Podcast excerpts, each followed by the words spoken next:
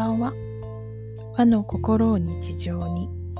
引用六行アドバイザー陶器留美子のポッドキャストが始まります。この番組は和の心を大切にしたいと思う方へ引用や暦の話心のステージを上げていくお話などを私自身の視点でお伝えしています。今日のお話は「助けて」って言っていいよっていうお話です。昨日というか前回のタイトルが「我慢」のお話でした。我慢は悪徳っていうタイトルがついてたあのお話ですね。我慢強いっていうのは良くないよ。っていう話。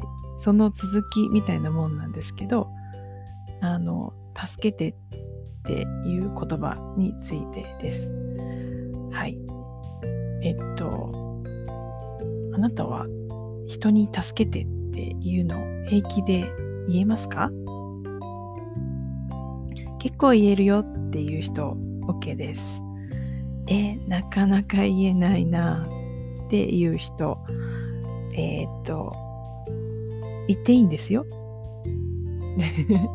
言っていいんですよって言われても、えー、そうなんですかって、そんなことを言われても、やっぱり自分でできることは自分でした方がいいんじゃないですかって思うのかもしれませんが、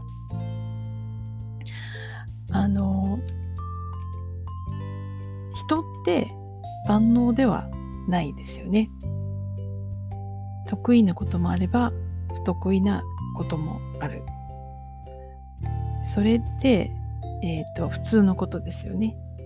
で、誰かの不得意なことが自分が得意だったりすることがあって、であれば、えっ、ー、と、自分の不得意は誰か得意な人にやってもらって、代わりに自分が得意なことをまた別の誰かが困っている時にやってあげれば、それでいいっていうことなんです。みんな自分の能力を活かして幸せになろうとしていますけど、ついつい自分が苦手なことまで一生懸命やろうとして空回りする人たちがたくさんいます。私もそうです。えーと、今日なぜ助けてって言っていいよっていう話をしようかなと思ったかっていうと今日はなんか結構朝早くとかついさっきもだったんですけどあの結構ワークをしてたんです。心理系のね。で一応自分のこう困っていることをスタートにしてワークをして答えが最終出た時に気づいたことがあ私一人で頑張りすぎよってた。だからなんか辛くなってたんだ。できない自分が惨めに思えたんだ。って思ったんですね。